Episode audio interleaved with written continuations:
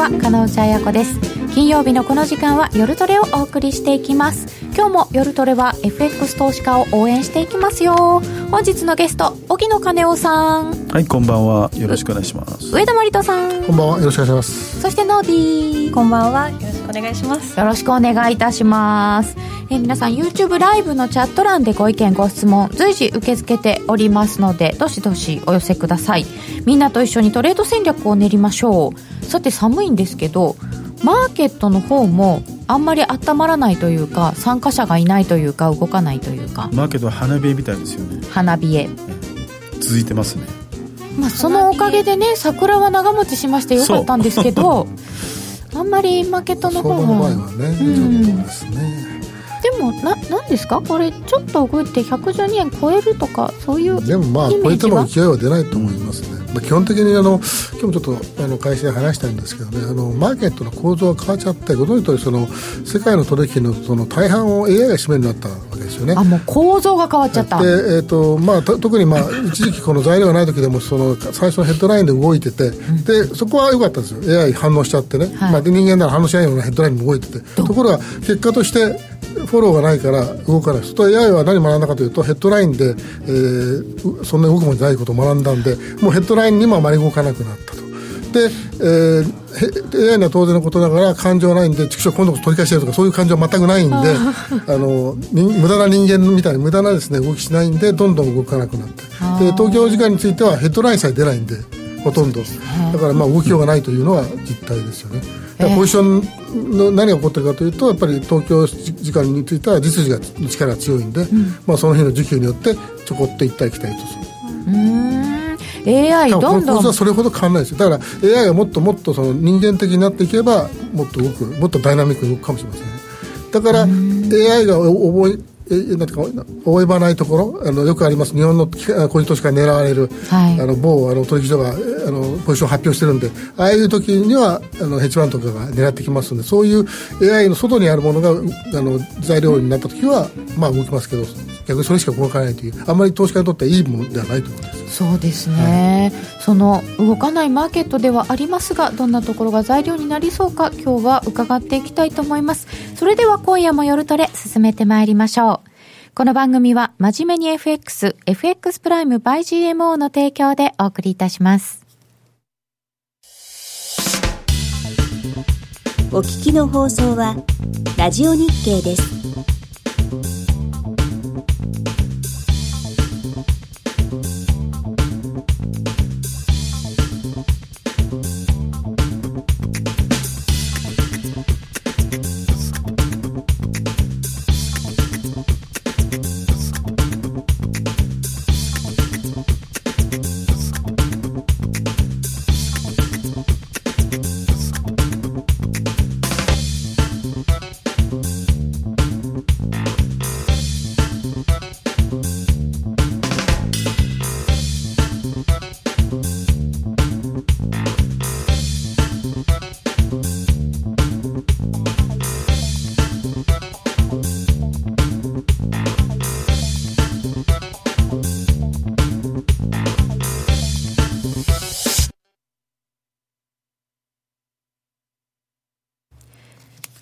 それでは早速、沖野さん、上田さんにお話伺ってまいりますが、えっ、と、現在1ドル111円99銭ぐらいまでまた来てる感じですが、ユーロ円では126円72銭ぐらい、ユーロドル1.1317、ポンドドルが1.3108ぐらいとなっております。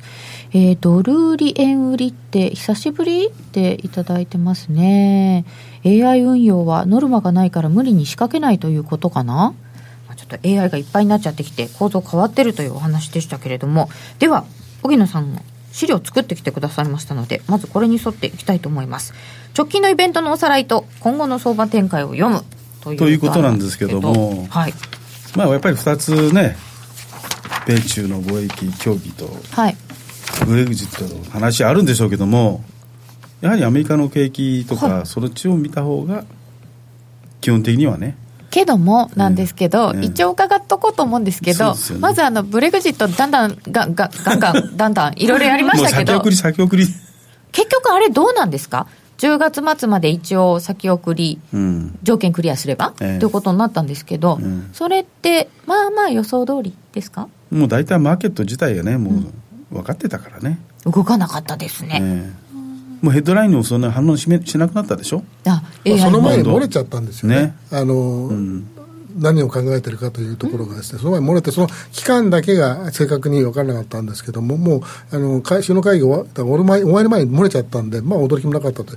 で、やっぱりで、でトゥスクもある程度こうし、ニュアンスがありましたよね。あ、トゥスクさんも言ってましたね。ええうん。ただまあ、あの、そうは言っても、あの、これからやっぱり見どころはありま、見どころと言いますかね、あの、要のポイント、要がありましてですね、やっぱり5月23、26のあの議会選挙ありますよね、欧州の。欧州議会選挙。で、これはイギリスはやっぱりまあ、その前に離脱案を通す、ないしはですね、通して、えーそれで順調に離脱するか、えーもし、えっと、それを通せなかったら、えー議会選挙に参加するしかないですから、そこがまたどうなるかということですよね。だから、まだ6月1日で、あのノーディールという可能性もない気にしもあらないし、また10月まで行っても、そのままずっと続が続くようでしたら、まだいろんな可能性があります、まあ、あのノーディールの可能性はかなり低くなったとは思いますけど、でもまあ、ゼロかというとゼロではないと思いますよ。まだそうなんですね。ノーディールって言われると、時々ドキドキする。そうあれ私呼ばれたって一瞬思っちゃうんですけど 6月1日もまあ、じゃあ一応注意。で、5月23、選挙も。これ選挙に参加するっていうことは、その後のあの、な拠出金っていうんですか ?EU にお金払ったりとか、ちゃんとして参加しなさいよってことなうん、のそういうことですよ。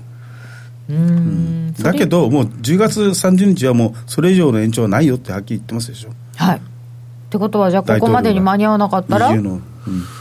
10月末で、合意なしで終わっちゃったりして、それもありですか？うん、危まあ、だからあとはもう国あの英国の国内問題ですよね、もう EU 関係ないですよね、だからどうやって、えー決着をつけるのか、要するに、えーまあ、メイさんがいる限りは、もう一度国民投票ないでしょうから、で離脱強硬派まだ残ってますから、だから離離脱強硬派が、えー保守党から逃げちゃうのか。そそそういう場合もあるでしょうし、メイさんが妥協してしまいますね、はい。でメイさんが頑張れば、頑張るほど、今度は当然、この労働党のこれはまだ続きますし、まあ、関税同盟に残るという点でもありますけど、そうすると何のためのブレグジットかというのは、また意味が失われてくるわけで、本当わかんないですね、えーだからすべての可能性があるということですね。でイギリスなんてもともと通貨はね分かれたまんまだったから関税同盟に残っちゃったらあれれってことになっちゃう。とあの、何のため、だからそそれやっちゃうと、多分強硬派は簡単、まあ、メイさんがあのをキックアウトしようとする動きも出てくると思いますし、えーえーそうすると、このユーロの上昇は戻り売りのチャンスですか？っていうご質問いただいてますけど、ポンド、どうどうなんですか？まあ基本的にはそういう方向ですよね。対ドルではそうでしょうね、うん。ただ、ユーロを売るぐらいだったら、ポンドも先に売っといた方がいいかなという私は思いますけどね、あの対ドルでですね。対ユーロで対ユーロでも多分そのうち下がってくると思うんですけど、まずは戻り売りというか、あれからいくと、ポンドを対ドルで売っとくのもいいかなという、ただ、あの難品的に売り上がりは良くないと思いますけどね、難品というか、えーあのもう短期勝負ですからね、はっきり言って、だから、あのある程度、筋口が見えたときに、だんだん上が上がる方もちょっとスピードが鈍ってますよね。一時期ちょっとパッパ戻り。ッパッといいニュースで、いいニュースって分かりませんけど、そう、さっき言った先送りみたいなところがあって、パッパッと上がってくるんですけど、今はさほどのあれがないんで、えーこのだから、他に動くものがない中で、ポンドがある意味ちょっと助けてくれてたのに、これも止まっちゃうと、誰も動かないんですか、そうですね。もうボラティリティがもう最悪ですしね今、そうなんですね。えードル円も5%割れて今4.9%ぐらいでしょ？普通どれぐらいなんですか？ワンマンスが大体下がっても6%から7%ぐらいでヒストリカルボラティリティからすれば 5%, 5%、6%なんて買いなんですよ本当は本本来はもう動いてもいいよねってそいうう。そうそうでそれそれでも動かなくて下がっちゃったんでオプションディーラーも困ってますよこれみんな困ってますよね。そうすると、まあ、ポンド対ドルでは、あちょっとこう見ながらでしょうけど、うん売ってもいいかなというところです、ね、戻り売りですよね戻り売り。はい。で、もう一つの方の、米中貿易交渉。これはもうなちょっとね、うん。もう完全に中国は数字の上でアメリカが負けてますからはっきり言ってそうみたいまあ、です、だらだらですよね、だらだら、だからトランプもあの首を絞めることはしないと思いますし、そうそうなんですよ、ね、中国から何かを仕掛けることはまずないでしょうから、まああのえーゆっくりゆっくり、まあ、解決というよりは、様子を見ながらということだと思うんで。でしょこれもなんかちょっと先送りに近いようでな、EU にまで喧嘩売ってるでしょ？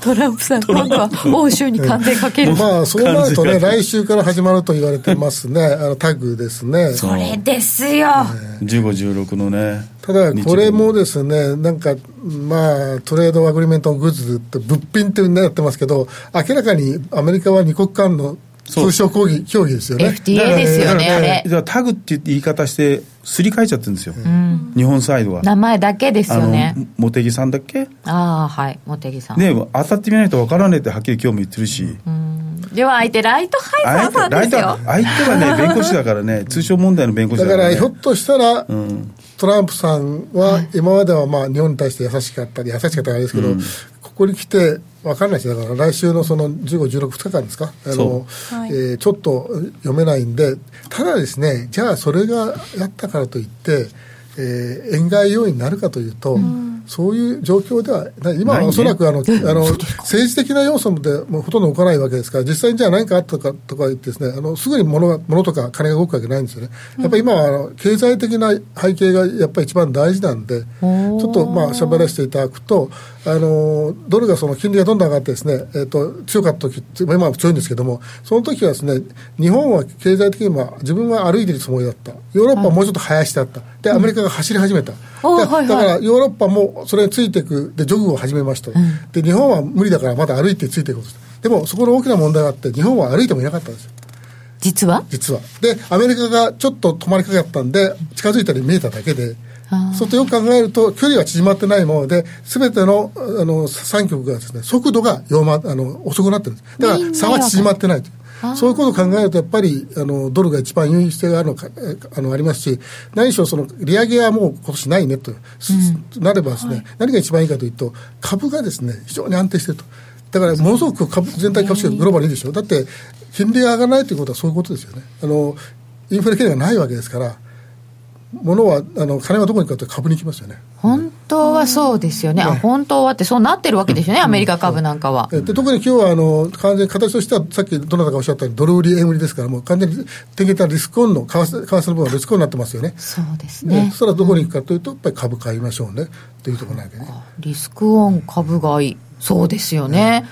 というこかといって債券が売られるわけでもないですけど、さほどね。えそうなんですよね、まあ、だからあのゴルディロックスな感じになってますよね、また。えまあ、なんとなくあのアメリカのに10年までいったら、本当2.4から2.5のこうなんかその間で、妙に落ち着きが良くなっちゃってると。そうですね、ここまあももらってきてい。2.5ない。以下は買いはあの売り入ってくるでしょうねどんどん、あ米債は。そうですか。おー。だって2.35からスタートしてますから。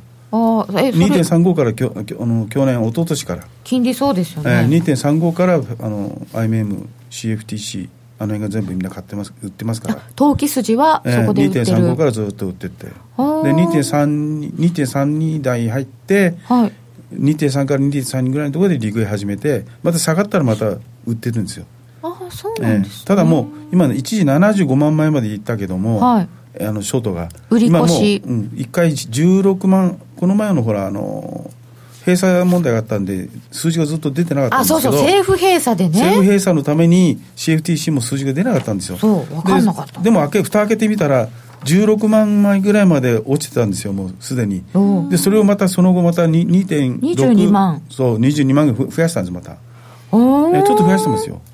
一番16万ぐらいだったかな開けてすぐ。あそうなんですね、75万からピーク そこから。ははずいぶんずいぶん落ちたは落ちたんですね。落ちてますよね。えーでそのアメリカの金利も時間外ちょっと上がってるんですけど、ええ。ダウの CFD で2万6300台220ぐらい上がってて、うん。えーっと225の先物も2万2000円のせになっていまあ、ます、形は一緒ですが、株が最強になってるわけですよね。ええ本当リスクオンになっちゃってきている。なっちゃってって変な言い方ですね。なってくれてる、うん、形になっております。でもマーケットほとんどもう期待感で動いてるからね。今本当ムードですよね。そう期待感だけですもん。うん。それがハゲると少し落ちて。はハゲると。ハゲルトに反応しちゃって今。ハゲると。自虐的なの逆かと思ったんですけど。こうちょっとなんか期待して買って剥落してちょっとしぼんでっていうのを繰り返してるだけ。ちょっと言葉に敏感なんですね今日ね。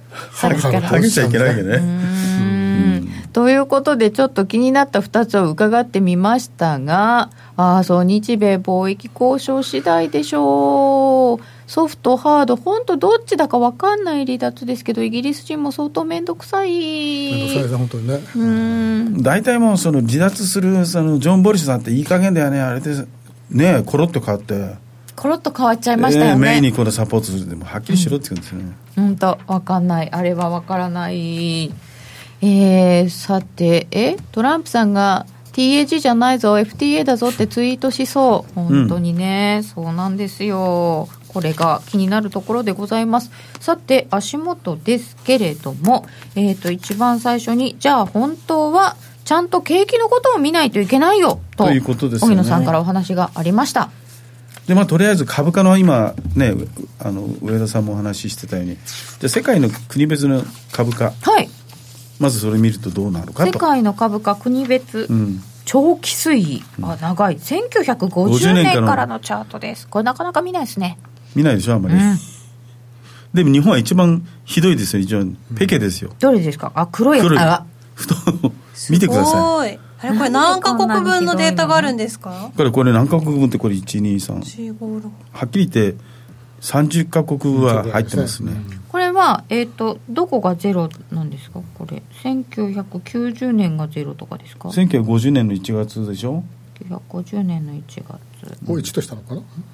あ1月が平成元年が100か、うんそうですうね。ん。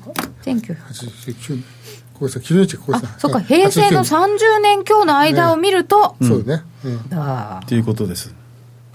平成はとんでもない時代だったんですね。こうやって見ると。平成は全く、本当にどうしようもない時代だったです。よ。失われた。こういう一生懸命あの政府はいろいろ言ってますけども、底上げ図ってますけども、うん。偽装ですよね。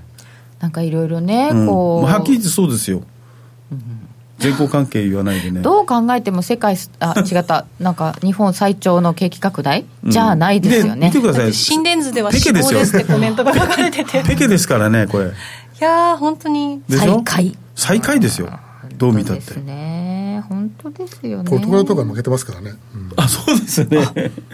ポルトガルに対して すいませんポルトガル。でもギリシャとかイタリアとかなんか、この間中問題国とか言ってたのに、うんお前の方がひどいよって言われちゃう日言本われますよ。ですよね。でこういうまともなこういう指標を見ない、見ない、内閣府が見ないっていうところが問題ですよね。適当に自分たちにいいように作った数字で新聞に出してますからね。ブラジルとかがすごいのはまあ置いとくとして。これはだってハイパーだからね、そうですよね。でもやっぱりこの赤い太線のアメリカが結構上に行きましたよね。そうですよ。頑張ってますよ、アメリカやっぱりね。こういうの見ると。毎朝指標でアメリカ株の上昇につれて日本株も買い先行とかよく書くんですけどあ、そういう、それはね、全くのね、それやってたらついてっていいついてってやつつなんで、もう上がり度合いが違いますよね。アメリカは100ドル上がって日本は100円、100円ですからそうですよね。で下がるときは3倍下がっちゃうみたいそうそうなああもう本当自虐みたいな話になっちゃいましたねだからもう、ダウ平均と日経平均とね、いつも兄貴分が先に行ったとか言ったという株の人たちいるじゃ言ないいですか。ます言います。私も書くときは書きます。でしょ？はい。すいません。でしょ？はい。だから何を言ってるのかと言ってるんですよ、もう30年見なくてもこの1年だけでもですね日本の株が一番あのあダメなんですよね、え。ここ最近の出遅れっぷりったらなんですけど、うんなんか出遅れっていうんだったらなんかキャッチアップしそうなんですけどキャキャッチアップもしないですよ。しないですねする気ないですもん。だって、そんだけの投資の魅力がないですよ、日本に対して。さっき上田さんがおっしゃってた出遅れっていうか止まってたってやつですね日本は、アメリカが走ってて日本はちょっとゆっくり歩いてるかと思ってたら止まってた止まってたんですよだって日本の株ずっと売ってたんだもん、外人が。そうなんです海外ず人ずっと売ってたんですよ。しですようやくで勝手買い越しに日本の個人投資家ですよ。そうですね。あと日銀。あと、まあ ETF でしょ？はい。もう ETF ももう問題ですよ、これからまあ後でやってますけど。本当ですね、ついついついなんかあっちこっちに文句になっちゃいますね、漫画はい。が。本当ですね。よくないですね。明るくいきましょう。で世界の株価がこんなふうになっておりました。ほんでまあこの間ね出たアメリカの雇用統計依然としてねしっかりしてますよね。雇用統計。NFP がね、の非農業者部門が前回よりは、あれはやっぱり季節的要因、あの例の閉鎖の問題あの2月がすごい閉鎖にあの季節要因と閉鎖の問題が、あのは確認できたということですよね、あれはね、基本的に。じゃあ、3月普通に戻りました。そう、もう普通に戻って、あじあの平均時給もはい。伸びも、まあ、思ったよりね。平均時給はちょっと、なんか予想よりは低かったですけど、でも全般的に依然として0.23のか年3.2、うん月で0.1、0.1とかねで伸びてはいる。伸びてるんですよね年3.2ですよ。あとはね、雇用、あの。失業率も完全に、ほぼ完全雇用状態ですしこ。うん完全雇用ですもんねあ、そうですね、うんそんなにもうどんどん伸びていかないですよそうね。そうなんですだからまあある程度いい数字は出てますよだから雇用はええ堅調。えっ、ええと、この間の非農業部門雇用者数違った、えっ、と、新規失業保険申請件数でしたっけ、うんあれが50 40年、1969年の10月以来か、の低水準。えすごいいい数字だったんですね。もう完全雇え用だと。19万2000人かなんかね、ですよね。多分そうです。そうです。はい19万6千人6000はい人そうなんです。でもこれそうすると雇用は全然問題ありません。問題ないですよこれアメリカの景気はこの意味ではええしっかりしてます。しっかりしてますよってことねですよね。ということですよね。雇用は地高指標だって言いますけど、ええ。でももう全ての元だっていう気がしますお仕事があるって。いうことですよね、それとか大事うん。これがしっかりしている失業率はさすがにこれ以上下がらないか。あ おじさんたちの文句もっと教えてっていただきました文句ばっかりになっちゃうって言ったんですけどよかったみたい、はい。文句ばっかり言うと PP 音がねねなるかもしれないんで。あなんかそうですよピピピは出さないようにしましょう、えーアメリカの雇用統計。そしてね FOMC です、ね、議事録がね、はい。あのはい。はっきりともうこれで次のところで議事要旨出てきました、ええ。3月分。議事要旨もしっかりしてましたよね、まあ、年内据え置きで、まあ、き金利を少し上げようかっていう話も23人いたんですよね、うん。それが意外と思ったよりもちょっと強いかなと思う。そういう意味ではあのマーケットの値下げ織り込みが少し下がりましたよね。そうなんですよね、ええ。ええ。うんうん。だってもう次の一手は完璧に利下げでしょみたいなそうそういう株の人た動きちなんか。そうそういう動きだったからね、うん。んそれはちょっと後退しましたけどそうですね。そんなに嫌気するほどではなかった。まあとにかく「be patient」って言ってますからね。ああもう本当に慎重に我慢強く見ていくのよ。忍耐強くっていうことだけの、ね、言葉のねうん。表現がそれだけですだかからら昨日パウレスはなんか民主党のあれ関係者の中でしょうから愚痴っぽいこといっぱい言ってましたよねなんかね、えあれ愚痴ですか？でもカドロが一生懸命サポートしてましたね、いや FRB であのパウエルさんは立派な人だとああクドロ委員長も言ってました。一応ね。クドロ。カドロって言うんですか？発音的に発音的には正式にどっちなんだろう？クドロなのかな？カドロって言うとクドロとなんかカタカナで書いてあるとうんクドロあドロドロしてるのは嫌だ、ででも、ね本当トランプさんがいろいろ言っちゃって FOMC はもう利下げするべきだとか。言ったけど頑張ってますよ、やっぱり、うん、これ今度、まあ、次は利下げとは決められないけど利上げはもう年内は絶対なさそうだねっていうないで雰囲気ですね。いや議事要旨もできないですよねちょっとね。うん。できないほど景気悪いのっていうとそうでもないですし。だからそうなんだけど世界的な状況を見るとね IMF はなきゃ下げたし世界情勢として。まあ、リスク要因が大きいですからね、うん。あの利上げした後に来るものを考えるとそれでできないですよね。ええ。うん。確かにあのアメリカの外かもしれませんけど、リスク要因の方が多い、うん。まあ、決してアメリカの経済もその一時ほど勢いがあるわけでもなくて、まあ、あのなんて言いますか、注意安定と言いますかね、さほどあのキラキラしてませんけど、かといって鈍いわけでもなくて、あの非常にまあ安定的ではあるんで、あのこれをじゃあ、あの景気としてどうかというと、まあ、好景気になるとは思いますけれども、やはりこう黄金期を目指すような好景気とは感じられないというところもあると思うんですよね。あー先ほどのねお話しいただいた例えで言うとガンガン走ってスピード上げていくっていうわけではなくなってるけど、ええでも緩やかに歩いてはいる。そうですね、まあ、ジョギング程度はだっ走っててもうデータベースって言ってますからもう完全にね。あデータ次第。データしデータデータ。インディペンデントね。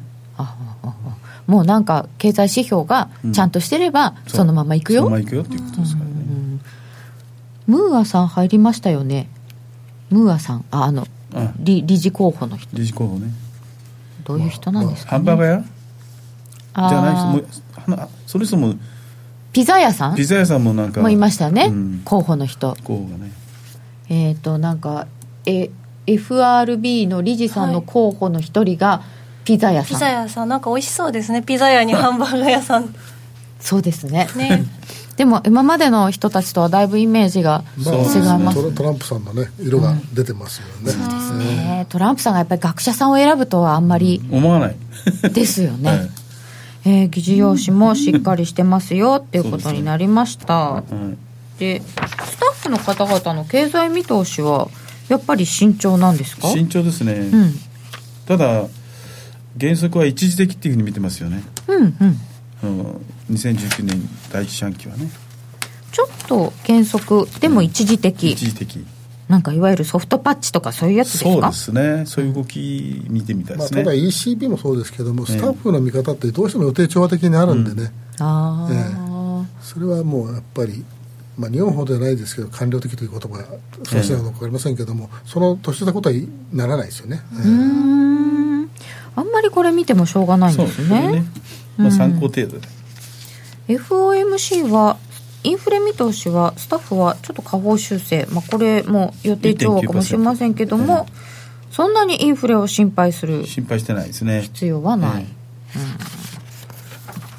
ということは、アメリカの景気は全体的に見ると荻野さんしっかり？しっかりですよね、うん。なんか今まで新車販売とかええ、が落ち込んだとか。そういうのもう見てないですよ今。で心配してたんですけど、ええ見てない。見てない見てないですよ。見てない、ええ。住宅とかもあんまり見てない、また今度あの金利下がったら住宅ちょっと戻してきて。はあ本当はアメリカの中古住宅の販売が一番中心なんですけども、中古住宅の販売、えー中古住宅し新規よりはね、うんいっぱいですもんね。そう。で彼らは常に買い買い替えるから。あ住宅を？アメリカねアメリカで、あ家を、家を。それでどんどん広く、うんうん、小さいとこから始めてうん、売って買って売って買って大きくなって。いくアメリくカのライフスタイルだからね、カタツムリみたいみたいですね ヤドカリとかそうです片付やったかりじゃないですか。ヤドカリか。ヤドカリだそうじゃないと。カタツムリは買えないのでかいあ買えない。でかいカタツムリじゃなくて。そんな雰囲気でこう、ええ。だからリフォームしてね、そう。価値上げて売るんですよね。だから中古住宅販売が売れるっていうことはそんだけ収入もあるしローンも借りられるという判断から中古住宅昔から。あそっか。で新しいとこもきっと合わせて買ってるだろう。そう。なんです。うん。消費者のところにもちょちゃんとお金が回るってことですね、回ってるっていうことをうん中古住宅がが販売。だからそれ見るんですよ、ね、見られなくなってきたってことは何が見られてるんですか？じゃあ中古住宅じゃなくて今今まで見てたのみそれを見るんだけど今前よりはそそっちにあの焦点にではいまあ、あの雇用統計の重要性が薄れたけどと一緒だと思うんですよね。要はあの順調にお金が回ってるな、順調に雇用はしっかりしてるなというのをもう,、もう毎月確かめていると、まあ、とりあえず、まあ、するはしませんけど、見ますけども、それに、えー重きを置いて分析して、さあどうするというようなことにはなってないということです。金金融政策がそれによってもうそんなに変わらないよっていうことですか、そうですね、今の流れの中でいきますとね。えーなので雇用統計の日の為替も全然動かず。もう瞬間瞬間系だけですよね。なんかちょっとスプレッドが広がってないぐらいですよね。え面白くない。この間の金曜日先の時週すごかなんてったですね。10 10銭、12銭銭ぐらいでしょうんその翌月曜日の東京時間の方がなんか理由もないのに動いてて、ええー、みたいなちょっと謎でしたけど IMF の世界経済見通しもありましたがあまりインタクインパクトなかったですかね？あの経済見通しはあ影響ありましたよ。ありましたか？下方修正したっていうところで、はい。一旦売り入りましたもんね若干、もう3回目になりましたけどね、一回ちょっと売ってみた、うん、で OECD も同じように下げたしね。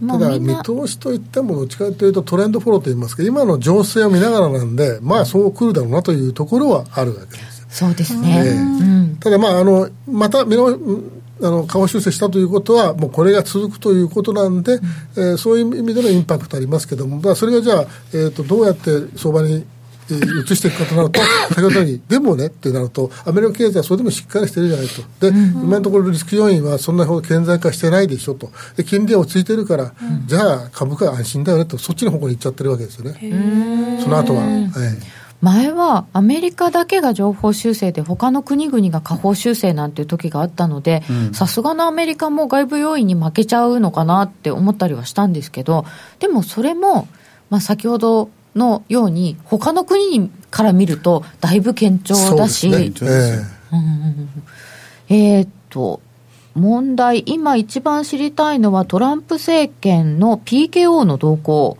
資金量売買のタイミング運用方針金融作業部会、まあ、一応あの PKO 入ってるというかみんな株価へって言ってるところは ありますよね。トランプさんはやっぱり自分の通信簿と。そうですね、えー株価を上げたい、だから金利下げろと言ってるわけですからね、利下げしろと言ってるそうなんだ、パウエル一生懸命下げろ、下げろってのはそれだもんね、そうですよね。時価総額上げろっつって、自分買っててどうせ。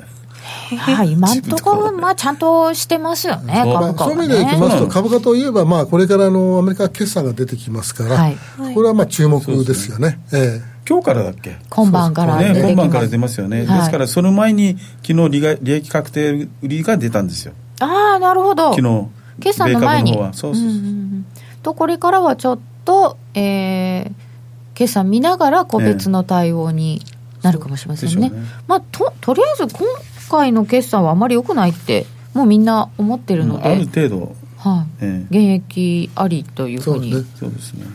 えー、そこであのおしなべて悪いのかそれともその業界業種ごとにっていうんでそこもまた見ると思うんで、はい、まああの大きな本当にそこからきっかけにゴロゴロこれは下に転がることないと思いますけどね。うんさてヨーロッパの方はどうなんでしょうかというのも持ってきていただいてますが。まあ、ドラギマジックどうどうかだね。10日に ECB がありましたけどこちらはどうご覧になりましたか？ドラギの記者会見をまず。ドラギ総裁記者会見。必要あらばあらゆる措置を講じる用意がある。それは当たり前だよね。いつも言ってますよね。ね、まあある程度あのテテル？テルトロ？テルトロですね、うん、ティエルトロテルトロ、テルトロです。テルトロ。テルトロ。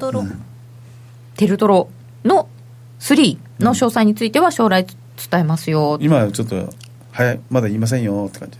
なんかでも、テルトロ3っていうのが出てきた段階で、えー、そんな話も出てきたのって思ったんですけど、まあ、詳しいことはまたねっていう。またね、そうそう。正常化の話はもうつい、ね、1年目か2年前の話はね、いつの間にか変わってしまったので、いつ正常化のなんか詳しい話が出るのかと思って待ってたら、逆いっちゃいました。逆いっちゃう、これも走ってるのが緩やかになって、ちょっと。そう歩いてますね、これ、明らかに。歩いてます。でも止まってはいません。止まってません。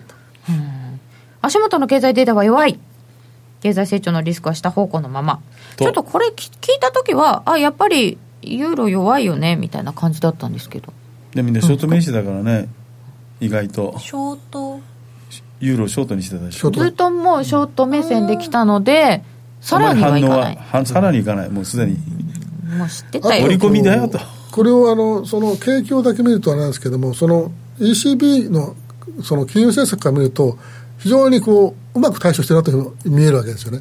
うん、あのある意味、FMC、あの、あの FRB のあれは、突然なんかこう、ハートになったじゃないですか。突然でした。鷹が飛んだもんで、降りてきたらみんなハートになったって、そういう、あただ、あの、ECB の対応というのは、これこそ金融政策かなというところがあるんですね。あの日本はね、誰だと言いませんけど、なんとか総裁はですね、もうずっと同じことを言って、どんな状況でも、あれあれすごい偉いと思うんですけど、あの、これはやっぱりこう表現したというよりは、確かにそのきちんとその実体経済を捉えての、ね。えー、今後のその方向性をね、出してきてるんで、やっぱり非常に私はその中銀らしいえー、見方なんで、要するにマーケットとのあの話が対話がうまいんですよ。えだからそういう意味でいくと、ユーロはそれほど売られなかったというのを、そうまあ、先ほど小野さんおっしゃったように、まあ、だいぶショートはできてたというのもありますし、こういう金融政策としてしっかりやるんだなというところが信頼感ですよね。えー、やっぱりドラギさん偉いですね。そうですよ。うん。こうちゃんと対話をしてくれていて、ああ、この指標悪かったし、そうだよねってみんなが思えた。うん、でも FRB はやっぱり突然表現したイメージですよね。そうだよ。あれはね12月から一変したもんね。何があったんでしょう？私が知らない悪いことまだ隠してませんか？っていう不安が。なんかね、本当にね、飛び立った時はね、高ったりさ、降りてきたら、どうして？って、ね、どどこにお前たち行ったんだよって。はっと思うよね。出た。出た。ははっとと思ったハト派。でもこれが ECB のドラギさんはちゃんとしてらっしゃったので、うん、ユーロはまあそんなに振り込まれずに済んこんなもんだろうと。この辺にしとくかって感じですよね。この辺にしとくかなユーロドルが、持ってますよね、ちょっと意外にいいところ来てません？どうなんですか？いいところ？と言ってるのはですね、うん、なんか底打ち感出たりとかしないんですか、ね、っていうユーロはね1.12下は、はい、あの中銀が出てますからね。あ買ってるんですか？欧州の中銀とか他の中銀が入ってますよ。1.12以下はで1.12の50相当あのオプションがあったんですよ。60億から70億ぐらいの。そうなんですみんなプット買ってたから。え下目線目線だったんですね。そうそうそう下プット買ってて。そこでその手前買いますよ。1.2でお今いくらになってます？今1.132、うん、ちょっと上がってきてません、ね、ユーロドルも今日は。だから1.12の時ずっと下あの辺カタカタでしょ。カタカタです、ね、カタカタあそこも中銀びっちり入ってますから。だって3月も4月も。スパンで結構、あの一時期あの外順ユーロのポーション減らしてましたそうです、ね、そういう面もありますんでね。外貨準備、うん、ああリザーブバンクの調整ですからね。そこが下はちょっと買ってきてるので、うん、そしたらこれちょっとおまけにみんなマーケットのヘッジバンドプッと買ってたから1.1250、1.1225とか。それで下仕掛けたのに硬、いので硬い。しょうがないから、うん買い戻してきて1.13には乗っけてますけど、ただまあ1.15とかに行くにはですね、まあ、あのここれだけ冷静なそのあの経済の現状を分析した限りは、まあ、ユーロの理由で買う理由はあまりないなと、だから、もしユーロが上がるとすれば、本当にドルが崩れることしかないんで、まあ、それはなかなか考えにくいなということですよね。だからやっぱり先ほどどなたかおっしゃったやっぱり戻り売りの目線はいいと思うんですよね。ユーロ自体に買う材料まではないんですね。はいああそうか、まあ、絵はもっとないですけどね。なんかこうユーロとそれほどもう売らないかなって思っても買うまでにはいかないんですよね。だまたレンジみたいになっちゃって。まあ、それはありますね。で、まあ、ユーロのあの対ドルだけじゃなくて、対ポンドも見ていかなきゃいけないんで、歪みがどこで調整か、非常にまあ微妙なところもありますんでね、やっぱりそういう意味では、まあ、ブルグジットも目を離さないというのは事実ですよね、えー、そうですね、えー、ユーロポンドっていうのも結構動きました。さて、そして、ここに出てきたのが、株ね。平均なんですけど、株のお話もこの後伺ってまいりましょう。では、ここで一旦お知らせです。約定力で選ぶなら FX プライム by GMO。レートが大きく滑って負けてしまった、システムダウンで決済できず損失が出た、などのご経験がある方は、ぜひ FX プライム by GMO のご利用を検討してください。FX プライム by GMO では、数多くの勝ち組トレーダーが認める約定力と強靭な FX サーバーで安心してお取引いただけます。現在 FX プライム by GMO のホームページでは、勝ち組トレーダーのインタビュー記事を公開中。勝ち組たちの取引手法を学びたいという方は、ぜひ真面目に FX で検索を。株式会社 FX プライムバイ GMO は関東財務局長金賞第259号の金融商品取引業者です。当社で取り扱う商品は価格の変動等により投資額以上の損失が発生することがあります。取引開始にあたっては、契約締結前交付書面を熟読、ご理解いただいた上で、ご自身の判断にてお願いいたします。詳しくは、契約締結前交付書面等をお読みください。お聞きの放送は、ラジオ日経です。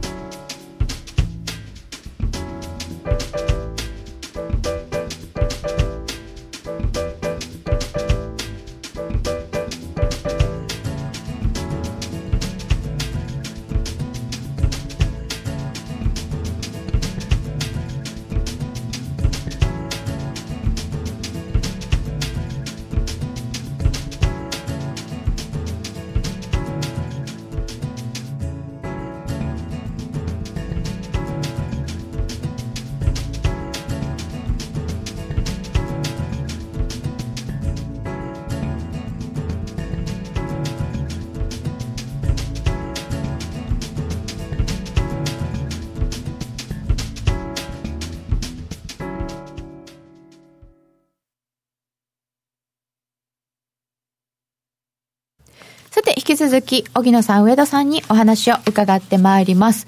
さっきのテルトロが、なんか皆さんに大人気で、テルトロって美味しそう。てってれに聞こえないね。テルトロ、中トロ、大トロ、テルトモ、メルトモとかなんか、面白いなということで、あ、ゲストお二人のせいじゃないけど、もうずっと景気のいい話聞けてないね。本当でございますよ。どうしたら景気良くなるんだろう？まあ、消費税増税のものも心理、あの、まだね、そのなんか、相場にはそれほどですやっぱり心理的な圧迫感はありますよね。うんですね。なんかこう、今、企業の経営者の方々に小売りの決算が出てきてるところなので、大体記者さんがみんな聞くんですよ、消費税増税の影響を織り込んでますか、まあ、いい話をする方はあまりいませんよね。ですよね。そんなに悪化するとは思ってませんよっておっしゃいますけど。それがね、この消費税増税のその可否がね、すべてこう政治的な基準、判断になんかなりそうでね、うん、今また、まあ、あの有観視さんから見てると、えー、この間のね、福岡知事選の結果を受けて、ね、折れてくるんじゃないかとかですね、もうなんか、いろんな話ありますよね、それであのダブルダブルにして、はい、ダブル選挙も。見送って。ってね、まあ、だからそこをもう何のためにやってるのかわからないんであの、そういうことのために増税をやるんだ意味はないですよね、本当に。で、もう使い道もね、だんだんなんか曖昧になってますしね。そうですよね。でも今日 G20 できちっと上げるって言ってるんですよ。消費税増税すると言うって、あの、副総理が言っておりましたが。あ、そうがね。あ、そうそう。あの、お荻野さん、本田さん帰ってきましたね。帰ってくる？スイスから？スイス大使ですね、うん、超リフレ派の。ですね。一応、安倍さんブレーンですよね。ブレがないんだけど。そっちの何考えてんのかな？とかブレーンって言ったでしょ、うん、そうだね。わかりました？さて、えー、次の資料が日経平均株価でございます。そうですね、はい、これ200日線ずっとね、はい、ここでずっと手前で売ってたんですよねみんなね、はいこの月曜日の寄り付き天井で200日にこのうわ。今日もう少しだったんだけどね。い。かなかったですね、はい、今日もね一応。でも結局だけど2万1887 200日だけど、はい、2万2000やっぱりポイントですよね、うん、ね。ここのオプションも随分あるし。ああそうなんですね、えー、2万2000の。あるんだいっぱいオプション。オプション？もうかなちさんの顔が暗い。いやそんなことないよ。オプションがいっぱいあるからね、うん、売り出ますよ結構そうですね、うん、買ってるからとりあえず。あるかもしれない。でも本当このでも一応に年初来高値なんですよ今日。そうなんですよ。だけど誰が 2万2000円上がるって言ってました？いや、それでもあの2万3000円超えたときにね、もうこれがね、グッドサポートになるとみんな思ってましたよね。そうですよね。だから今年だって1月さ、1月ね、誰が2万円上がるって言ってました？みんな。10人揃った。ああ、エコノミストさんとか？あの、1月の座談会じゃないけども、あそういうのありました、ね、もう1万9500円とか、うん、1万9000円とか。もうね、12月にあの下がっていくときには、1万6000円予想がポコポコ出て始めてて。もうでも、エコノミストいい加減だから、もうこいつ、かなり変わっちゃってさ、もうね、みんな今度上見配しても。いい加減ですよね。だからね、危険なのはですね、だからまた、はい、あの、愚痴になりますよ。ま、ごめんなさい、愚痴になりますけど、あれもしょ、ね、年末に下がって正月に長いね、はい、東京市場がない時間になって落ちて、今回も同じこと起こるんですよ。うん、だから、ゴールデンウィーク。ゴールデンウィークっていうか、もうゴールデンでもなんでもないですよ、ブラックウィークですよね、はっきり言ってね。だから、ブラックマンデーじゃないこれでまたその先物、海外先物がね、先導して下がったらね、またそういう、もそもそすぐに予想がまた暗くなっていくんですよね。みんな、ね、みんなもう日本に興味ないのに、こういうとこだけは狙ってくるんですね。うん、まあ、だから気をつけなきゃいけない外人が、もう久しぶりに開校しなってるから。開校しました。だから、それの、だからゴールデンウィーク前に利食いますよ。そんなにコロコロ動いてくるんですか？いや、コロコロじゃないよ。だって長い間持ってるの、ずっと途中から。昨日あの1月先物はそうですね。そうです、うん、1月ぐらいまでずっとショートだったのに、はい、買い戻しして反転したでしょ？それそれで上がってるじゃないですか、うん、だからみんなあのエコノミストがみんなにあの株は1万9500円とかそっち下見てた時にずっと買ってた。そこからか判定したんですもんもう。先物は買ってんです、ね、先物買ってんですも現物は買ってないんです。現物ようやく今週先週、うん。うん、ようやく出てきたぐらいですよ。だからこのマーケットがね、その閉じるとですね、やっぱり歪みが来て、その歪みの調整が先物にされるわけですよ。だから、あの売りが強い時は先物が思いっきり理論値以上に売られてしまうし、うん、そういうことを考えると、本当にあのマーケットは、ね、できるだけ締めない方がいいんですよ。そうですよね、えーだから私はもう本当にあのいつも言ってますけど日本は祝日をもう全部なくして、その代わり有給をね 取りやすいようにする。だから働き方改革じゃないですよ。休み方改革しなきゃいけないんですよ。だから祝日はなくしていいんです。だけどその代わり休みたいところで休めるというそういうそう生産性上げればできるはずなんですよ。ところがこんなに休み作っちゃったら生産性落ちるからまた同じことですよ休めると、休めたい時に休めないという状況になるわけですよ。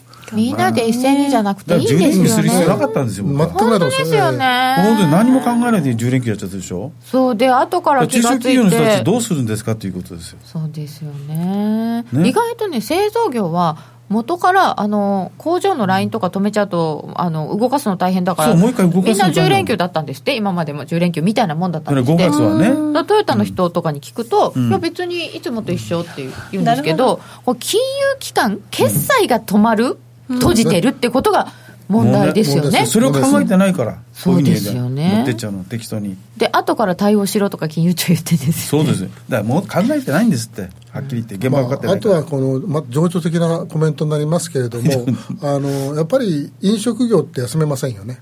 そうですよね。でこの人手不足の中でねで休めないっていうのはねもうこれはうん。むしろその休みをふ増やしたことによってブラック化してるなるんですよ。書き入れ時休めないですよ休めないねです確かに。もうこれはねあの根本的に間違ってると私は思ってます。本当です今日は本ね当愚痴のオンパレードだってすいません。祝日なくすの賛成クワイトアグリーですよ。クワイトアグリー。だよね全く本当賛成。あそうそう外国人の4月買い越しアノマリーはそうなんです。日本株18年連続で買い越しなんです4月は。4月はね。でも今回は10連休あるからどうなんでしょうか？あだから10連休普通に前に10言います連休よ前に持ってたくないですよね自分だったら。でもだから、売ってる人も買い戻してるんですよ。そうでしょ、はい。だからもうもう実需で今日は輸出がもう出てますからね。あ。はっきり言って111円の朝から707580と輸出企業さんの売りが出ている。売りが出てますよもう。だからそういう意味で言うと株もあの為替もいや同じですよ。来週イースターでしょ？ええ。そうなんですよね。だから余計、アメリカロングウィークエンドですよね。イースターで。でヨーロッパいませんから19日と22日はいませんから。だから余計ですよ。だからもいないんだ。だからもう今日むしろあのイースターヨーロッパが中心ですから、あそうでしたね、ん。そうでしたそうでした、はい。結構大きな休みなんですよね。ちゃんと休むんですよねちみんなということは？どういうことになるんですか？だから本当にあるある意味だから何もなければあの本当に何もピタッと動かない、はい。で何かあった時は怖いという。そう。もうどっちにどう動くかすごいわからない。薄いわけですよね。ね19から22ぐらいまでの間も薄いのに、日本がもう26までしかやってないから、そうだよ。だからもう早いんですよ。1週間ないんだから。はっきり言って実動の日数見たら。そうですイースター忘れてました。だからイースターっていうのはあのですね、だから特にあのフランスとかこちらの人たちはそこにくっつけてそれこそ1週間とか休みますから不在になりますから、ええ。あ大変だそういうのはあんまり考えてないとね。そうですね。だったら10連休してさ。4月末の支払いや入金が1週間伸びるんだよ。金ないまま休みだけあっても何もできん。あそう。私もねなんか見ました。そういえば。ななんかが遅れますっていうのを来た。入金私もありました、い、くつかこう入金はうん4月末ないから遅れますって。あ遅れる側なんだって思ってちょっと落ち込んだりして、ねだったら早くしてくれればいいのにね。そうそうそう。前払いすりゃいいのにね。そうですよね、あ建築建設も休めない、そうですね。10日も休んだら翌月生活できない。ああー。そうかそうか。結構そういう回り方してる業界とかは大変なんですね。であとはやっぱりあ俺も企業ですか。ら月次決算がですねものすごく押しちゃうんですよね、だって最初のあの営業日は7日ですからね。あそうだ。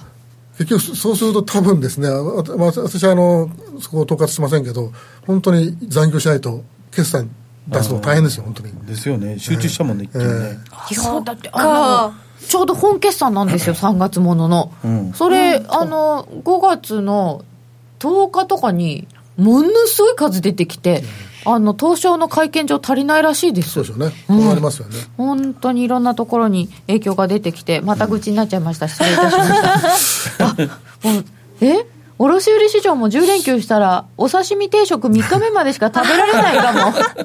もう新鮮なの食べられないね。市場はやるじゃないですかささすがに。あれそういえばどうなんでしょうね市場どうなんはでしょうかね。多分やると思いますよ。あのずっとは休まないと思いますよ。そうですよね。うん。そそれこそそれやらないと今度漁師さんも干上 がっちゃいますからね。魚をおろせませんからね。あうん。連休後に気をつけるべきは？うん。何かありますか？連休後？あのやっぱり連休後というかあの1月のフラッシュクラッシュのようにですねあの2回危機があって、つまり先ほど言ったイースターで休みですよね。で、日本がですね、28からもう休みに入っちゃいますよね。そうすると、まずそこのところの、えっ、ー、と、東京市場が、東京の人いませんから、ちょっと為替に関してはまだ市場は空いてますから、はい、あのそこの朝の、まあ、でポジション状況によっては攻められるかもしれませんし、でそれが同じことが5月の、えーと、7日ですか、はい、えー、6日も可能性あります、休みですけど、だから6日、7日両方可能性があるんで、やっぱりちょっとそこのところは、あのえー、よく見ながら、やっぱりそこはあの為替というよりは、さっき申し上げた株の動きを注意して、はい、えー、株がやっぱりその売られるようであれば、うん、先も特に日本の株もそうですけどね、あのちょっと注意していかなきゃいけないから、だからやっぱりポジションはちょっと少し控えめにしとくということで、でまあ、むしろあの、なんて言いますかね、あの長く持ちたいポジションはあの少し少なめにして、もうあの倍率をレバレッジ下げていくと。はい。であの意外に動くと思ったときは、もうそれは置いといて、うん、あのいつものように主要通貨でトレーディングすると、もしあのお時間あってあの家にいらっしゃる方ですね、えー、やっぱりそれからと見ないといけないですね、必ずね。えー、そうですね、えー、5月の1日、2日とかは海外は空いてると思ってたんですけど、いや、1日はあのメーデーですから、ロンドンいませんね、はい、またここも薄いかもしれないんですね。うん、うん。これらを、だから株価の動きなどを見つつ、えっ、ー、と、流動性のなるべくあるところでトレーディングする人はする。もうトレーディングですからポジション取らないことよ。まあ、休むデイトレでやった方がいいですよ、そこは。そうですね。どうしてもやりたかったらデイトレで。酔い越しのポジションは持たない。無理にしないそう、そこだけはね、休みに乗っかかればいいですよね。そうですね。こんな、こんな10日間もさ。そうなんですよね。本当そうなんです。CFD 使いたい。休まるとこっちも困っちゃうんですよね。休みが。ああ、そうだ、みんなが休んだ。いいところで、あの、自分のタイミングで休みたい。まあ、あと AI にやらせていけばいいじゃないですか。AI がね。でもさっきのなんか AI も学んできてるので、ヘッドラインでは動かないってことを、なんか 学ばれちゃったらそれはそれでなんかまたねヘッドラインで動かないでこう値段がもっと研究を進めて感情を入れるようにすればいいんですよ逆にこんなのつまんねえや。って値段が動かなくても AI はそんな困んないってことは今度は普通に金利とかに目が向いて。いやであのあれですよ。債券だってもうアルゴリズムやってるんですよ。みんな株債券全部為替ニューヨークほとんど7割から8割も AI ですよ。アルゴリズム。取引から感情を省くと動かなくなるんですね。やっぱり欲の産物だったんですかね。えっと連休はのんびり釣りでも行こうかな、うん、その方がいいかもしれない、何気にスワップもすごいんでしょ、うん、あ。あ大変ですよ、スワップディーラー、ポジション合わせる。取りますしね、うん、あれ？バリが取ります、ね、何日でしたっけ、スワップが。えー、とですから20です、4月の20、えー、もう6日。はい。えー、と25日がもうそこからずっと休みになって日本が大変のスワップは7日前取りますね。だからね、だからそのスワップコストがね、であのキャッシュの方もあのあれしますからね。ドルを取るのも大変でしょうし、うん、そうですね、えー、為替のスワップももちろんあのすごいことになりますから。つきますよね、つきますけどまあだからそういう意味ではあのあんまり売りポジションを持たない方がいいということになりますね。はい。えっ、ー、とそしてまたこれがえっ、ー、と資料を用意していただいたのは最近のアメリカの経済指標なんですけどさっき結構お話しいただいたんですけど、うん、えっ、と荻野さん気になってる指標って何がありますか？えっと、ここには PPI とかあの一つねイギリスはどういう状況になってるかっていうのブレグジットの問題で、はい、イギリスのその築地の GDP と産業別 GDP これはどういう状況になってるかということ。えー、産業別とか見たことないなイギリスの月次 GDP と産業別 GDP というグラフを見てみたいと思います。で2月の英国の GDP の成長率なんですけども、はい、イギリスの GDP の成長率が前月比プラス0.2だったんですけどね、はい、予想を一応は上回ったんですよ。うん、で製造がプラス0.9で連2か月連続で非常に強い状況だったんです。ただ対 EU での機械輸出数量が大幅に増加して、これはもう駆け込みも少しあったんですけども、そうですよね。輸出入ともその小幅増で、赤字はプラス2億ドルだけだったんですけどね、ただ、ブレグジットで要因がどういうふうに今後の寄与度がどうなるかわからないって、2月の統計でははっきりわからないんだけども、駆け込みもあったし、ある程度ね、そうですよね。3月1日ってことになってたから。そう、それまでに、イギリスから買えるものは、買わなきゃいけないものは買っとこうって思いますよね。そう。そう。そう普通そう考えますよね、はいどんな人でもね。でイギリスの方もいや買っとかなきゃって。薬とかもかなりそういいのが来るものは買っとかなきゃいけない。ですよね、それなんですよ。自動車部品とかも大変だったんじゃないですか、でしょ？そうすると、まあその分の駆け込みで、うん。GDP なんかは上がってるところもある。あるっていうことですで、よね。こっからどうなるのってこと。だからそれは分からないですよはっきり言って。今回一応先伸びたので、まあ通でも通常通りでしょ今のところだから。そうですね。うん。また10月の9月とか8月に駆け込みなんじゃないですかまた。うーん。今回、じゃあ、じゃあ大丈夫だよっていうふうにはならないけれども、ええ。だいぶあの、駆け込みで在庫増やしていたので、ええこっからはまあそんなに。そんな大きなブレないと思うんですで、よ、また10月どうなるかな？あ、その前に6月ありました、ね。6 6月月どうなるかな？10月どうなるかな？なんか毎回考えなきゃいけないの。イギリスの人たちも大変ですね。まあ彼らのことですからね。でそこではい。あれですねあの主要国の実質実行レートのまあこれはまあ学術的な見方だけなんですけども、はい。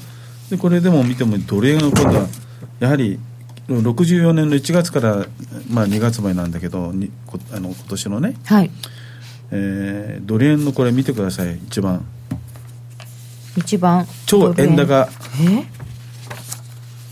この、この、この日本、黒い太いのに日本ですよね。日本円。ですうん、え、こんなに円高だったんですか？日本だけ？そう日本だけ。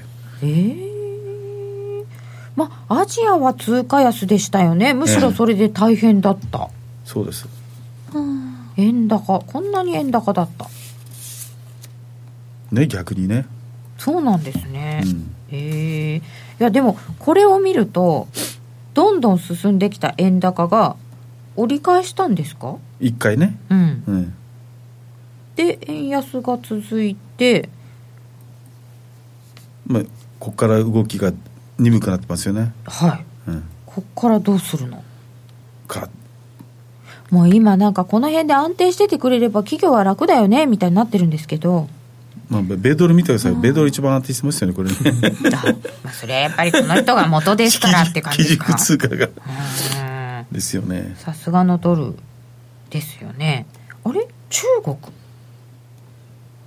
中国ある。中国、え中国もまあまあこれほら人為的にやってますからね、うん。超超富裕層がその人民元の価値が下がるっていうところでアロケーションしたでしょかなり。どんどん別のもの。どんどんあの人民元売って、うん。あの他の通貨買ったんでそれで一生懸命か介入やって、はい。そのために外需も減っちゃったわけよね。買い支えてます買い支えそれで買うあの債券売ってた。米債売って。それがね。米債ってドルかドル。米国債券を売ってえっとドル調達ドルをもらって買って、ええ買ってっていうかドルを手に入れてて。介入してた。やっててますよね。でそれ今止まってるんですよ今やってますうん怒られましたもんね。そう。本当にこれ。だけどなんかあ山脈と花畑のように見える。まさしくおっしゃるとですね本当に。ね本当にねこれが険しいすですね山。ねこんなんだったんですよね。日本だけ乱高下したところですね、本当ですね。あだからやっぱり日本為替為替って気にするわけですよね。こんなに動いちゃったから大変だったんですよ一ね。番ねサーカスみたいですよねこれね。本当ですねあ日本大変だこれ。ジャパンマネー出稼ぎしてる？うん出稼ぎちゃんと できるといいんですけどね。今日ちょっと愚痴大会にはなったんですけれども とても重要なお話が端々にあったと思います。噛み締めたいと思います。え現在1ドル111円92銭近ね辺。12円は112円なかなか乗せないですもうヘッジファンドまでいねますからね。売り売りも置いてあるんだろうけどもトップバイヤー本当ですね、ちょっと気をつけたいと思います。この番組は真面目に FXFX プライム by GMO の提供でお送りいたしました。早起きコンビなので今日はこれで失礼いたします。沖野さん上田さんありがとうございました。どうもありがとうございました